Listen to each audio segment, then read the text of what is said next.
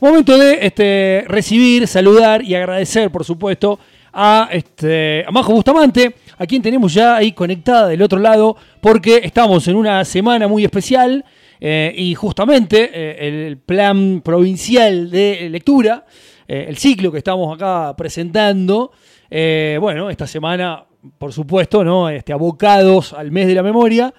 Más que nunca, con lo que viviremos el próximo viernes 24. Y la tenemos ya a Majo ahí este, conectada para recibir y saludarla. ¿Cómo estás, Majo? Bienvenida. ¿Qué tal? Buen mediodía para ustedes, chicos. ¿Cómo va todo?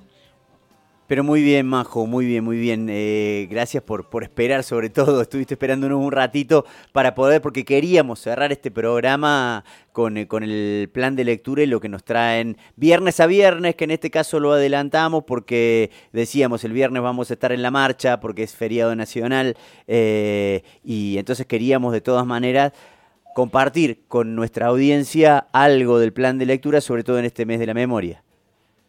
Sí, vamos a seguir con, este tema de la memoria, ¿no? Y sobre todo porque nosotros pensamos, y en realidad lo pienso una antropóloga francesa y nosotros compartimos con ella, Michel Petit siempre dice que la literatura tiene una cualidad reparadora, ¿no?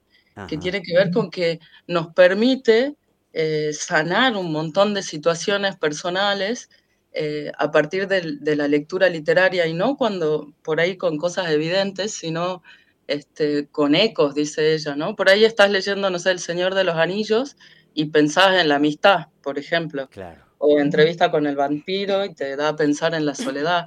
este, así que, bueno, ella nos, nos habla de esto, ¿no? De la importancia y, y de lo sanadora que es la literatura. Y a todos creo que en alguna vez nos ha pasado el sentirnos reflejados este, en algún problema de amor o en alguna desilusión amorosa, digamos. Sí, vos sabés, Majo, bueno, desconocía esta, estas palabras de esta autora, pero lo, lo, relaciono porque, bueno, quizás eh, estoy atravesando ahí un momento que, me, eh, que, que, necesita, ¿no? o necesito expresar cosas, y pensaba qué importante que es justamente la, educación y que tantísima gente pueda eh, aprender, ¿no? Eh, no solo de, la, de, leer, sino también del escribir, porque muchas veces eh, cuando uno no tiene las palabras ¿no? para expresar eso que le pasa, cuesta como, como sacarlo. Entonces también pienso en eso, de, tantísima gente que por ahí no tiene el acceso a la educación o el acceso a, la lectura y por ahí no encuentra las palabras para, para, decir aquello que le pasa, ¿no? Y es un, y algo que se hace, que se hace carne. Tal cual.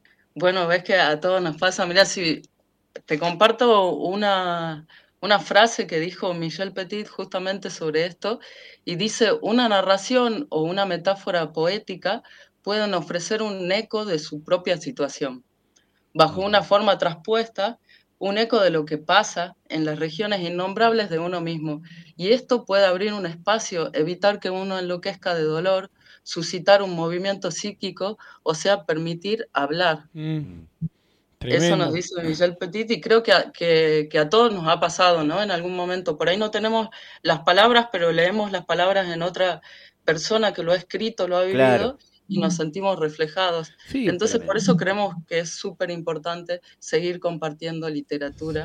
Pasa lo mismo con las canciones, ¿no? De decir, uh, este tipo está diciendo, este tipo, esta tipa está diciendo exactamente lo que me pasa y capaz que lo, escribió eh, al viento.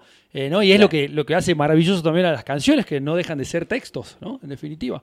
no dejan de ser poesía para poesía, por supuesto. Claro, claro que sí. Este, como eh, distintos, eh, distintas miradas, distintos ángulos, distintos autores, ¿no? Este, terminan, convergen en, algo, en algo común que tanto, que también nos hace. Por eso es importantísimo, eh, bueno, lo que están haciendo ustedes, ni hablar, y, e intentar, ¿no? Llevar la lectura, este, los libros, en el formato que sea, este, como puede ser en cuentos, ¿no? Este, como, como nos estabas presentando hace ya este, varias semanas, este, para que llegue, ¿no? Y que la radio ¿no? termine siendo también un medio en ese sentido.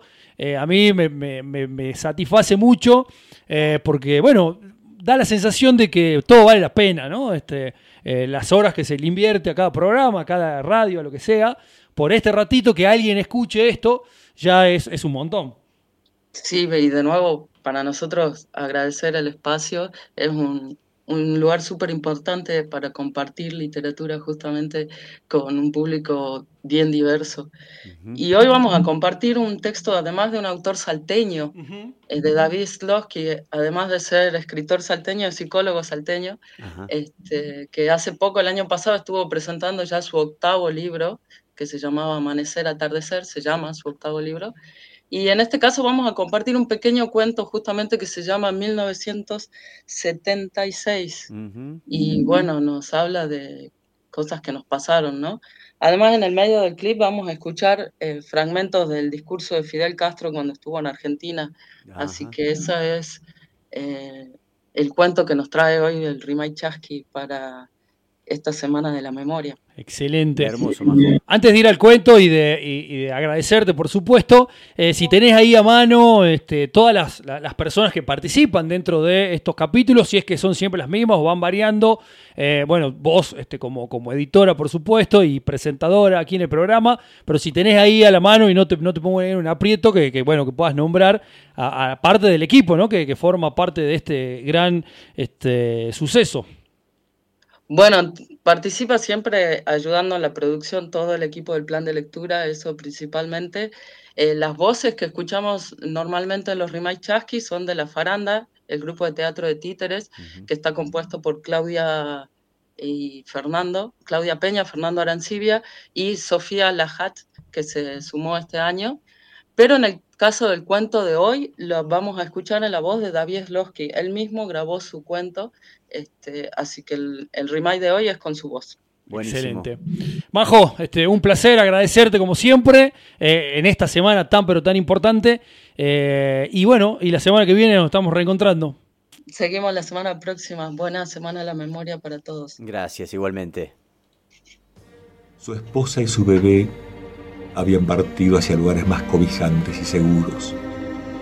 El hambre, el frío, el miedo eran su única compañía.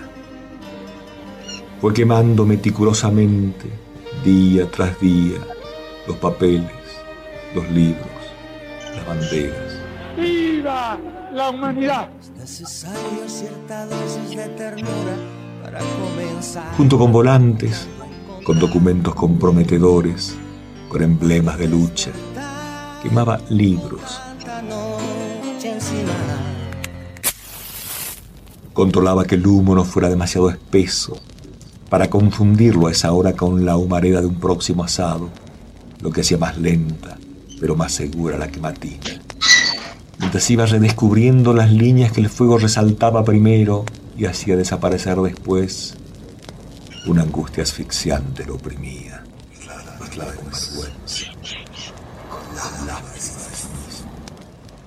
Con dolor, dolor por su país. Conscientes de la continuación normal del proceso.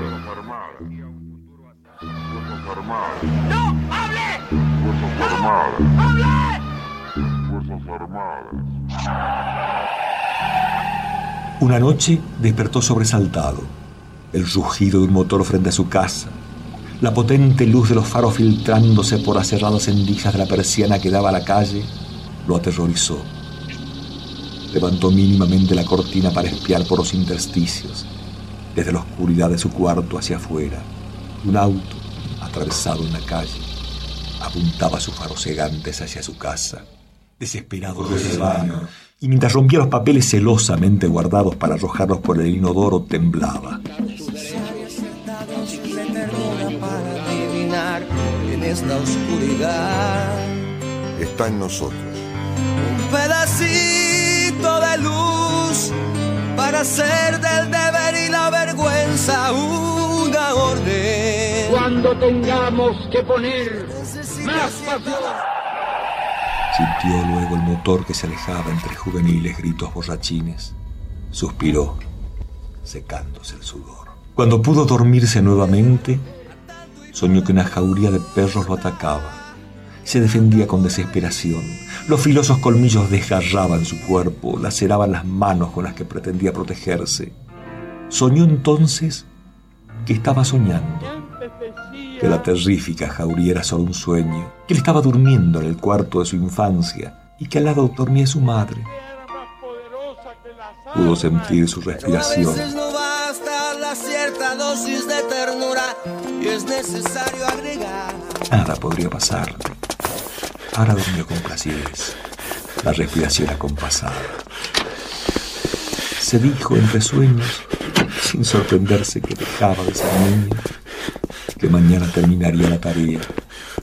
Podría entonces viajar, reencontrarse con su mujer, con su bebé, con la vida. Los furiosos golpes en la puerta lo despertaron. Los hombres como él existen por millones y millones y millones en las masas. Hasta la victoria siempre. 1976. ¿Y vos? ¿Vos qué podés dar?